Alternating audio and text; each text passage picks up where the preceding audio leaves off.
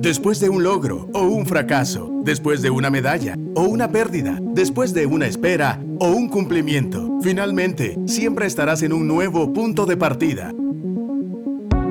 Coordenada 00, un espacio para ubicarte, decidir y avanzar. Iniciamos. Hola, hola, qué gusto poder saludarlos una vez más en este nuevo capítulo de este programa Coordenada 00. Les saluda Billy Aguilar junto a Meme Luxo desde acá, desde la cabina de Actitud 100.9 FM. Hola Meme, ¿cómo estás? ¿Qué dice Billy? Muy bien, contento de poder estar aquí en la cabina y entrarle un nuevo tema. Coordenada 00. A mí me gusta que de vez en cuando eh, podamos compartir con la audiencia porque seguramente hay gente nueva que se está sumando a, escuchar este programa. Gracias por, por aquellos que este 2024 se están sumando. Eh, Coordenada 00. ¿Por qué se llama así este espacio? Bueno, básicamente cada uno de nosotros nos movemos. Si medís tu avance, puedes medirlo, asumamos que en un plano cartesiano. X y Y. Pero llega un momento donde te mueves a una coordenada y puedes decir, bueno, ya llegué ahí. Pero realmente se puede ser un nuevo punto de partida. O sea, puede ser tu 0-0 para alcanzar algo más. A mí me gusta y lo relaciono con este versículo que dice, nuevas son sus misericordias cada mañana. Eso significa que cada día es una nueva oportunidad para replantearte, para poder eh, pararte desde un lugar diferente, eh, resetear ciertas ideas que traemos eh, a veces por costumbre, ¿verdad? A veces instaladas por la cultura, pero por eso es que es tan importante el cuestionarse. Hoy vamos a estar hablando acerca de la incomodidad. De entrada, eh, como concepto, eh, creo que no nos gusta el estar incómodos. Eh, somos muy... Voy a decirlo a, título personal, no te voy a incluir a vos. Muchas gracias. Pero, pero me muevo mucho, en, busco mi, mi comodidad en en términos generales. Quiero ver una película en un sentado en un buen sillón, quiero ir al cine ubicado en el en la butaca que yo sé que, es el lugar desde donde yo quiero ver la película. Me cae mal a veces ir al cine en, grupo de amigos y, porque alguien más se encarga de comprar las entradas y no siempre considero yo que usan el, el mejor criterio. Entonces, me gustan estar en esas condiciones ideales, ¿verdad? En esta cotidianidad, pero he aprendido que la incomodidad tiene un valor porque nos, nos impulsa, nos mueve este, a cambiar de lugar. Entonces, es bueno que estés incómodo, es bueno que, que, que sintas esa incomodidad en tus finanzas. Em, que, te sientas apretado en tu presupuesto, pero que esa incomodidad, incomodidad, active tu creatividad eh, y te ayude a encontrar nuevas em, oportunidades para generar eh, dinero. Entonces la incomodidad tiene que, qué bueno que exista esa incomodidad que te llega a fastidiar a tal punto de que no haya otra opción que te levantes y que te movas de lugar. Me, me gusta mucho lo que estás mencionando porque, bueno, hace, hace un tiempo tuve una conversación con una persona y me decía que el trabajo en donde se encuentra es un trabajo que abusa mucho de su tiempo, no puede coordinar su tiempo ni en familia ni en otras áreas de su vida y como que le gobierna el, el trabajo. Entonces cualquier persona diría, bueno, acostúmbrate, acomódate a esa realidad y como realmente te están pagando, entonces no sé si vale tanto la pena, pero siempre resulta teniendo problemas familiares, problemas de tiempo, incomodidad. Entonces digo yo, Dios es capaz de entregarte un nuevo trabajo, pero creo que a veces estás tan acomodado en tu realidad y le digo yo, no te has hartado lo suficiente como para que eso te haga surgir un tipo de oración y un tipo de deseo. Entonces la incomodidad sí puede jugar a nuestro favor porque no nos deja donde estamos. Cuando estamos demasiado cómodos, ¿verdad? Tenemos rutinas, pero rutinas inflexibles. Cuando dejamos de tener metas y solo existimos y, no son eh, costumbres malas en sí, pero realmente ya no abrazamos la incomodidad, es muy probable que dejemos de crecer. ¿verdad? Entonces la incomodidad sí puede jugar a nuestro favor y es una invitación, pienso yo, a encontrar un nuevo cómodo, ¿verdad? Un, nuevo nivel, un, nuevo estado de, bienestar, ¿verdad? Eh, no sé si a alguien de pronto el, pantalón ya le incomoda el botón, ¿verdad? Entonces deja que esa incomodidad te hable y te transforme. Eh, de pronto em, te incomoda estar ordenando tanto tu dormitorio. Sí, entonces deja de estar arreglando lo que descompones, mejor sea ordenado, deja que esa incomodidad te transforme y, traiga un nuevo estilo de vida. Entonces la incomodidad creo que es una buena invitación al cambio, a la transformación y a encontrar ese nuevo cómodo que, que eleva tu calidad de vida. Hace algunas semanas pasé cerca de un basurero municipal y a la distancia, es decir, unas cuadras antes, no, no podías ver el basurero, pero el aroma te llegaba. Y en la mm. medida que avanzabas y te acercabas, evidentemente el, aroma era más, era más fuerte. Era un olor desagradable. Pero luego alrededor del basurero miras que hay casas. Y, por supuesto que eso puede ser resultado de, de, las carencias y las pocas oportunidades que a veces las familias tienen. Pero es bien interesante el, el darte cuenta cómo es que cuando estás cerca de, la basura o un ambiente que genera algún aroma desagradable, con el tiempo deja de ofenderte, con el mm. tiempo deja de incomodarte. Entonces, ya en tu cotidianidad asumís como eso, como lo natural. Normal. Lo normalizás, exacto. Eso, eso es lo normal.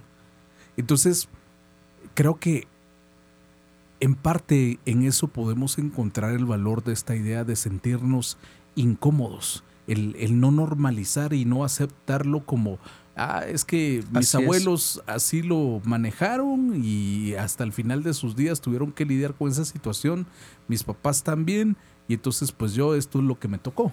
¿verdad? Entonces creo que, que es importante el, el no perder esa sensibilidad ante esas cosas que no debemos normalizar porque esa incomodidad sí puede impulsarnos a tomar nuevas decisiones. En, la vida cada uno de nosotros desarrollamos paradigmas y los paradigmas nos permiten encontrar sentido en la vida, ¿verdad? Nos, nos permiten analizar la realidad. Yo tengo ciertos paradigmas económicos, ciertos paradigmas eh, eh, políticos, ciertos paradigmas sociales. Esos paradigmas son valiosos porque me permiten encontrar sistemas a través de los cuales yo analizo la realidad. Ahora, los paradigmas se pueden cambiar y deben de cambiarse. Cuando hablamos de incomodidad, también es esta invitación a evaluar los valores y los gustos personales para sopesarlos y ver si puedo adquirir otro tipo de conjuntos de valores o gustos.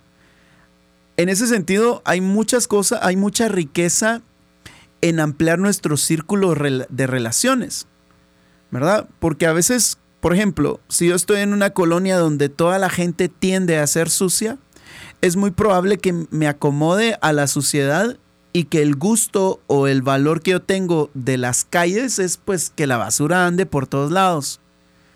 Cuando yo me relaciono con personas en otro contexto em, geográfico, en, en otras condiciones, empiezo a sopesar mi realidad y la contrasto con alguien y yo no, realmente la vida puede ser diferente y las calles que tenemos en común pueden conservarse de otra forma. Entonces empezás a cambiar tus paradigmas, empezás a sopesar tus valores y a velar por otro tipo de gustos, como otras cosas. Experimento comiendo. Eh, siento otras cosas, experimento sentir. Por ejemplo, teníamos una conversación con una persona y me dice, mira, es que eh, eh, esto de, aplaudir y esto de sonreír y esto en, la alabanza se me hace como algo que, no me nace, me decía la persona, ok, eh, te incomoda. Ahora, pregúntate si realmente, ¿qué, ¿qué es lo que está incomodando? ¿Verdad? ¿Es válido incomodarme? Puedo abrirme a, como, artista, como cantante, como artesano, a otro sinfín de emociones y no quedarme solo con las que hace me acomodan. ¿verdad? Entonces, como yo no brinco, entonces no brinco. Pero ¿qué tal si te incomodas un poco y brincas? O sea, tal vez te llega a gustar o con ese, esa práctica de la incomodidad logras abrirte a otras disponibilidades, a otros paradigmas, a otras formas, a otros gustos y a otros valores. Entonces creo que ese ejercicio es poderoso porque eh, usualmente vamos a tender a no estar incómodos. ¿Verdad? Eh, por ejemplo, a mí me gusta meterme a aprender cosas que me incomoden, que yo sepa que me siento ignorante. O sea, me gusta porque eh, crezco, pues, con todo el sinfín de beneficios que implica ejercitar el cerebro también, pues, eh, eh, eh, en la medida que uno envejece. Entonces, pero me gusta. Entonces, yo quiero ser un tipo de persona que no me quedo aferrado a, una idea que no quiero soltar, pero, pero yo mismo tengo que buscar la incomodidad. Debemos ponerle atención a esas cosas que nos incomodan porque a veces hay un llamado de Dios a atender esas situaciones. Por ejemplo, ¿cómo reaccionas ante la injusticia? ¿Cómo reaccionas ante una situación donde un hombre está golpeando a una mujer? ¿Cómo reaccionas ante el abandono de los, de los niños? Si esas situaciones tú lo ves como normal, eh, es decir, no te incomoda porque simplemente es un problema que no es tu problema, hay falta de empatía, hay falta de amor. Pero si hay ciertas situaciones que realmente te están haciendo arder el corazón, eso puede ser una oportunidad y un llamado de Dios para empezar a involucrarte o buscar oportunidades de servicio con organizaciones que están atendiendo estos temas. Entonces, eh, pensaba Meme en el ejemplo de Nehemías. Nehemías estaba en una, este personaje eh, que no vamos a entrar en detalle, él ya estaba en una situación de, confort, de, de, puede decir, de riqueza también, él estaba bien, él, no necesitaba, eh, eh, en términos de, de, su economía estaba bien, su familia estaba bien, él estaba bien, pero de repente se encuentra con unos amigos y les pregunta por Jerusalén, les pregunta por los judíos y, y les y ellos le dan el contexto de cómo está el pueblo. Y entonces Nehemías entra en una tristeza, entra en una depresión y entonces él se siente incomodado y es ahí cuando él inicia un viaje para reconstruir los muros.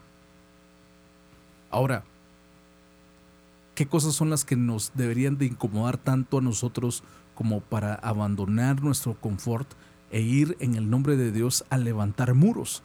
En ciertas situaciones, en injusticias sociales. ¿Qué te está, te está incomodando o, sos indiferente ante, ante la necesidad de otros?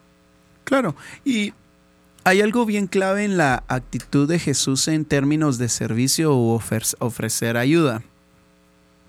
La Biblia menciona en Filipenses que él no vio sus privilegios divinos como algo que aferrarse, ¿verdad? No quiere decir que hay que despreciar los privilegios divinos, pero a veces estamos aferrados a nuestra comodidad y no somos capaces de ver que en este desaferrarnos, la, la Biblia menciona, no se aferró a sus privilegios divinos, pero tomó forma de siervo. Entonces, mucho del destino que nosotros tenemos en nuestra vida implica soltar cosas, ¿verdad? Y a veces estamos aferrados a mi personalidad, a mi temperamento, a mi configuración, a mi experiencia. Entonces, eh, no, no me doy el permiso de experimentar, ¿verdad? No me doy el permiso de decir, bueno, sí soy una persona así, pero mi personalidad, mi, mi ser, puedo cambiar. O sea, no tengo que ser gruñón todo el tiempo, ¿verdad? Es que me incomoda abrazar. ¿Por qué? Me incomoda compartir comida. ¿Por qué? Entonces, pregúntate porque atrás de esas preguntas hay cosas que eventualmente no te permiten fluir en la vida, ¿verdad? Eh, eh, no te permitís experimentar. Entonces, eh, yo puedo y debo cambiar. Yo puedo y debo de, cambiar. Entonces, el cambio va a implicar incomodidad. Por ejemplo, si estoy en un proceso de conquista de algo que yo determiné que debo de ser y hacer, van a haber procesos de incomodidad que yo tengo que desarrollar un tipo de tolerancia. ¿Verdad? Pero si no tengo esa tolerancia de aguantar, no, estoy ayunando, perfecto, te va a dar hambre, obvio, te vas a sentir incómodo. De hecho, todas las disciplinas bíblicas son invitaciones para que cuando tu carne se sienta incómoda, sepas qué hacer. Oración, ayuno, lectura de la palabra. Agarran tu carne y la restringen, porque hay una conquista en, el, en la incomodidad que provoca el restringirse. O sea, no soy tan libre porque evito la incomodidad, sino siendo incómodo, conquisto. Le mencionaba a una persona ahí por la tarde, la Biblia menciona que Dios nos dio un espíritu de poder, amor y dominio propio, ¿verdad? Entonces, hay cosas que a veces nos incomodan porque nuestra carne anda por todos lados. Yo quiero gritar, ¿verdad? Y hay personas que les incomoda el grito y deben de gritar. O sea, esto es una invitación realmente a, abrirnos a las posibilidades que pueden hacer que nuestra vida sea transformada y mejore. ¿Qué es lo que te está incomodando en otras personas? a veces eh, nos irrita o nos molesta eh, ver ciertas actitudes. Por ejemplo, mm, a mí me cae re mal estar cerca de gente que tiene dobles intenciones, gente que se mueve en la línea del egocentrismo y la arrogancia, o gente que es pretenciosa. O sea, no me gusta, me, me, me, me quiero levantar, irme, no quiero estar allí. Pero esa, esa incomodidad también debe traer una lección y, ponerte como un espejo, eh, pararte enfrente de un espejo y entonces cuando dices, a mí me incomoda la gente que es arrogante, entonces deberías de revisar cómo está tu grado de humildad en la forma que hablas, en la forma en la que pedís las cosas, en, la forma que te presentas y por supuesto que humildad no estoy, no estoy diciendo eh, reducite, ¿no? Minimizate. Esa no, no es la idea de, humildad.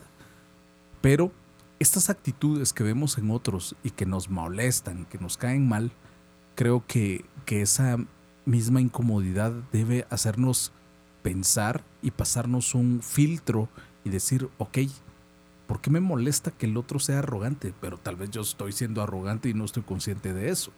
Entonces, creo que también es otra forma de sacarle provecho a esa incomodidad. Eh, he ido entendiendo que podemos aprender de todas las personas, de las personas que son admirables, hay virtud que deberíamos de imitar y, replicar, ¿no? De las personas que son difíciles de tratar, deberíamos de entender por qué es, pasa eso. Em, amarles, servirles en la medida de lo posible, la Biblia dice, en cuanto puedan, mantengan la paz con todos. Pero, pero son relaciones que tienen propósito, ¿no? Que, que hay que tener esa intencionalidad. Que a veces todas estas situaciones eh, vienen de heridas del corazón y eso es lo que hace que la persona termine siendo disfuncional. Y, que, y, y cabe mencionar también que a veces por eso es que es importante tener relaciones significativas, porque a veces ni te das cuenta. ¿verdad? Eh, no, no, no, por ejemplo, eh, te están tratando con malas palabras o te están ofendiendo todo el tiempo en el trabajo, eh, pero porque no estás en un ambiente saludable donde se, trata, se te trata con respeto, no, te has dado cuenta de lo que está pasando, no, no hay contraste. Claro, y, y hay momentos donde no nos hacemos preguntas de valor, ¿verdad? Hay cosas que yo estoy experimentando y reacciones inmediatas que yo tengo que no me he preguntado por qué. O sea, por ejemplo, a, mí me gusta, yo no soy de mucho abrazar por todos lados. Cuando abrazo es porque tengo la intención de expresar el abrazo, porque yo no quiero que mis abrazos sean como que fuera Mickey Mouse por todos lados, ¿verdad? Pero si yo tengo un rechazo al contacto físico, debiese preguntarme. yo conozco personas que no pueden saludar ni de beso ni de mano porque es como buenas tardes. Y yo soy así, porque me incomoda a, mí con una persona, una ocasión me iba a acercar a saludarlo y me empujó. Es que a mí me incomoda que se, me acerquen, no te me acerques. A mí nadie me saluda así. Entonces, que, es lamentable porque estás obstinado con una postura que no está bien, ¿verdad? Entonces yo creo que eh, eh, hay un momento donde nosotros tenemos que realmente estar dispuestos a la incomodidad. Por ejemplo, tener conversaciones incómodas. Para mí es incómodo, ¿va? Para mí es incómodo venir y decir si alguien me falta el respeto, mira, disculpa, no me faltó ese respeto. En ese inmediato, ¿verdad? A mí no me gusta que me hables así. Para mí es incómodo, pero muchas veces nos faltan el respeto porque yo no quiero superar mi incomodidad. ¿Verdad? Eh, estoy en una relación de amistad laboral, eh, eh, amorosa, y hay conversaciones que no tengo porque me incomodan, y muchas de esas conversaciones son claves para entender. Es que, mira, yo veo que vos no me mirás tan seguido. Y, y te quedas así como, y tal vez esa conversación saca a luz cosas que ni siquiera venían al caso y, estábamos, ¿verdad? Entonces hay una incomodidad que digo yo, es una invitación al cambio, que yo debería estar abierto, ¿verdad? Eh, como digo, sería interesante que intencionalmente nos pongamos en situaciones incómodas para, para mejorar nuestra flexibilidad, para encontrar espacios de crecimiento, para cuestionarnos de nuestros modos, ¿verdad? Eh, y, para imaginar diferente, para tomar mejores decisiones, para encontrar nuevos espacios de negocio, ¿verdad? La incomodidad creo que, que es muy, muy, muy valiosa. Cuando vemos a los personajes de la Biblia, podemos darnos cuenta que en muchas de las ocasiones, cuando Dios les da una asignación, los manda a hacer cosas que son incómodas. Por ejemplo, Noé, Dios lo manda a construir un arca. O sea, el esfuerzo físico que eso implicaba, imagínate el tener que ir al, campo a cortar árboles, el, el, tener que pasarte años construyendo esto, eso no es cómodo. Otro ejemplo, Abraham. Abraham estaba en la tierra de su familia, con sus animales, con sus siervos. Él tenía la vida resuelta. Y Dios le dice, levántate, salí de tu tierra y vas a ir al lugar al que yo te indique. Hmm. Movete de tu comodidad, te voy a mover de tu comodidad. Abraham, perdón, Moisés.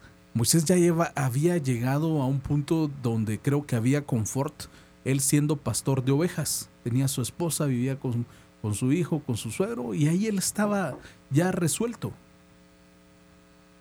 Y Dios le habla y le da una asignación, que otra vez es una asignación incómoda. Pero cuando Dios te llama, todas estas asignaciones, todo este esfuerzo es un esfuerzo que vale la pena, porque eso es importante también evaluarlo. Las incomodidades que hoy estás pasando, ¿vale la pena que lo pases?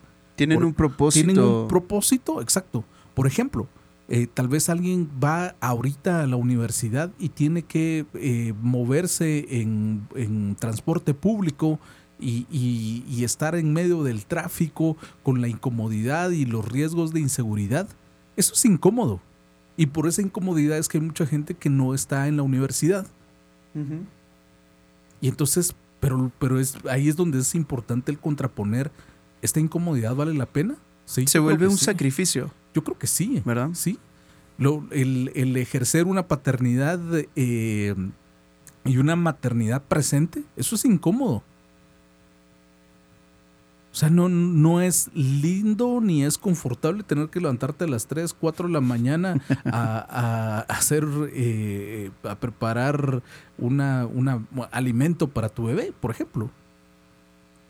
Pero lo importante es entender que Dios le da propósito a nuestra incomodidad. Por ejemplo, cuando Dios, cuando Jesús resucita y va y busca a Pedro tienen esta conversación después de que, de que Pedro había negado a Jesús tres veces y tienen esta conversación donde Jesús recurrentemente lo cuestiona haciendo la misma pregunta. Y la pregunta era, Pedro, ¿tú me amas? Pedro, ¿tú me amas? Pedro, ¿tú me amas? Y a todas Pedro dice, sí, yo te amo. Y entonces Jesús le da una asignación que es incómoda, a mi parecer, porque le dice, entonces apacienta a mis ovejas. ¿Por qué? Yo conecto los puntos y creo que Jesús sabía que si Pedro no amaba a Jesús, eh, Pedro no iba a atender la asignación que él le estaba dando. Claro. Y que muchas veces esa asignación podría llegar a ser tan compleja, tan desgastante, que el instinto natural es soltarlo y decir, no necesito esta incomodidad. Pero cuando atiendes esa asignación, Dios le da propósito a tu vida. Y en el caso de Pedro, esta asignación le llegó a costar hasta la propia vida. Hay, una parte en la Biblia que menciona acerca de no, no existe amor mayor que este, que el que da la vida por sus amigos.